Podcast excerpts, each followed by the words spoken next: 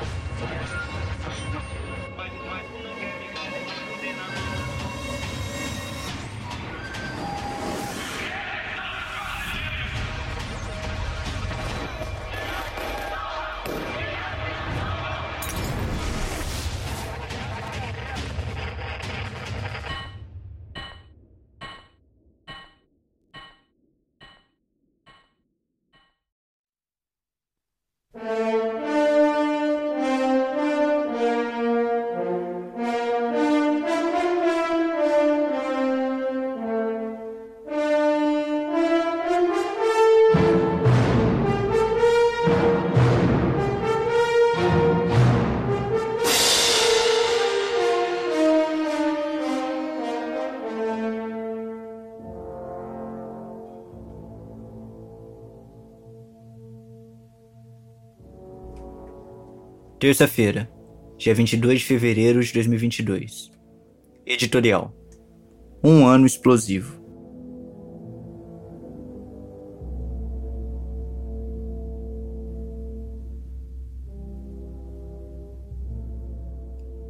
Tudo conspira contra o núcleo duro das classes dominantes, o establishment, em suas tentativas de impedir o agravamento catastrófico da crise geral do capitalismo burocrático e de seu velho aparelho de Estado.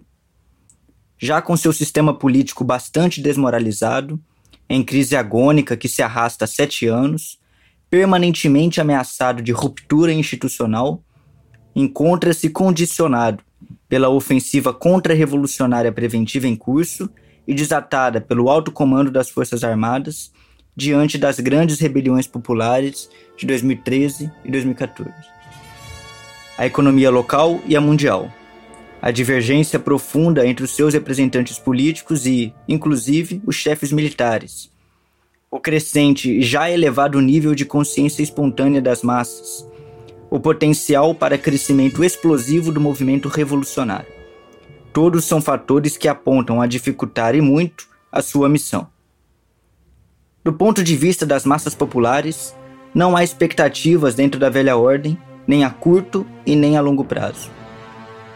Ao menos 15,6 milhões de famílias estavam oficialmente na extrema miséria em dezembro de 2021, contando apenas as registradas no cadastro único, cujo índice só faz crescer. O desemprego, que vigora na casa dos 26,3 milhões de pessoas, isso contando apenas os desempregados, desalentados e subutilizados no terceiro trimestre de 2021, não terá solução minimamente plausível. A consultoria e dados estima que apenas 500 mil brasileiros sairão desse quadro durante o presente ano. Agravar-se-á a fome, que hoje já atinge mais da metade dos brasileiros, segundo a pesquisa em soberania e segurança alimentar e nutricional.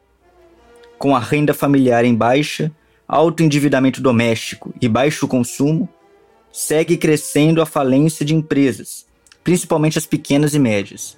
Já são 35% a mais em 2021 se comparado ao ano anterior. Os dados da Organização para a Cooperação e Desenvolvimento Econômico, a OCDE, que comparam os desempenhos de diferentes países do sistema imperialista através do movimento do PIB, demonstram péssimas perspectivas a nível mundial, mas muito piores são aquelas para o Brasil. Aqui ocorreu uma das quedas mais bruscas e acentuadas de todas as economias em 2029, queda que sucedeu e foi potencializada pela recessão de 2015 e 2016. Sequer recuperou-se dessa segunda recessão, já está mergulhada numa terceira, desde início de 2020 e sem limites. Este ano será, por esses e outros fatores, um ano explosivo.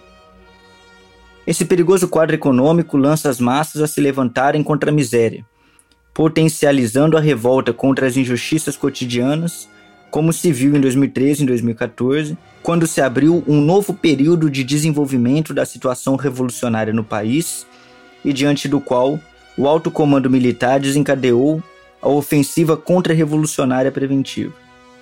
Em seu âmbito, o núcleo do establishment impôs os maiores golpes nos direitos duramente conquistados em décadas de lutas da classe operária e de mais trabalhadores e acirrou a crise política, à medida que tal ofensiva apontou também a desmoralizar determinados grupos de poder em sua pugna para impor uma solução, a Operação Lava Jato e impeachment de Dilma. Com isso, as unidades de vontade e de ação necessárias às classes dominantes, na busca por reverter o ciclo de crises, não foram alcançadas. A crise política provocada por dita ofensiva aprofundou-se cada vez mais como crise militar, ainda durante o governo Temer, tutelado pelo alto comando, e deu um novo salto com a eleição de Bolsonaro, quando se abriu uma disputa pela direção da ofensiva contra-revolucionária entre a extrema-direita golpista de Bolsonaro e a direita liberal hegemônica no alto comando.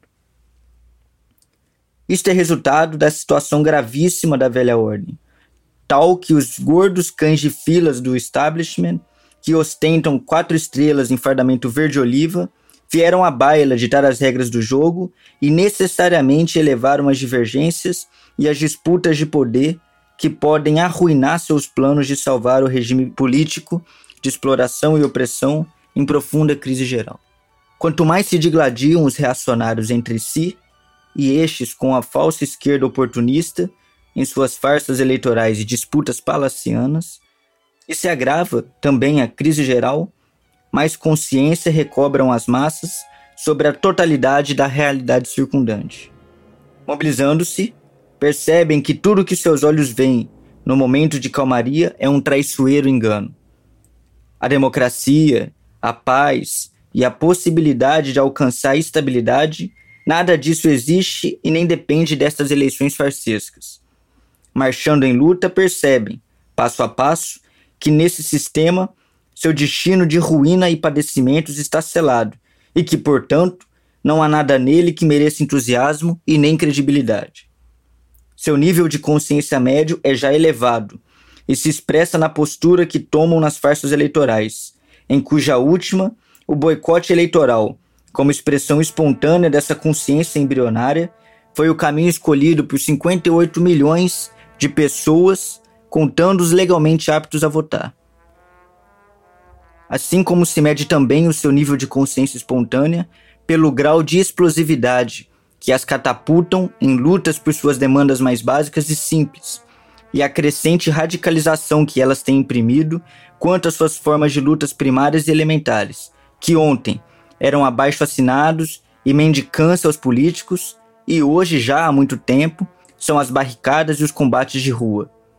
Mais adiante, Bastará que tais massas fundam-se com a consciência proletária através de sua vanguarda revolucionária para que céus e montanhas se movam.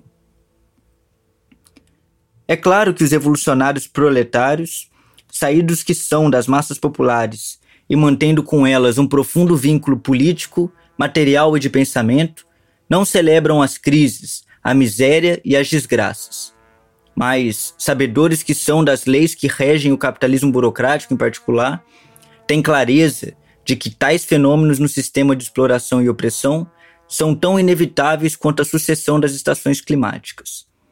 Tem ainda uma estratégia clara e objetiva para suplantar esse regime e esses fenômenos, passo a passo, num curso prolongado e paciente, dentro do qual, através de táticas apropriadas, invertem a correlação de forças com o um inimigo poderoso, tornando-o gradualmente débil e fraco num curso sinuoso e também caótico. Tudo aponta que os democratas revolucionários no Brasil têm, cada vez mais, apenas duas vias. Uma, revolução violenta e prolongada, por um lado, ou a resignação à escravidão no máximo ornada a reformas cujo destino é serem revogadas logo adiante na próxima crise.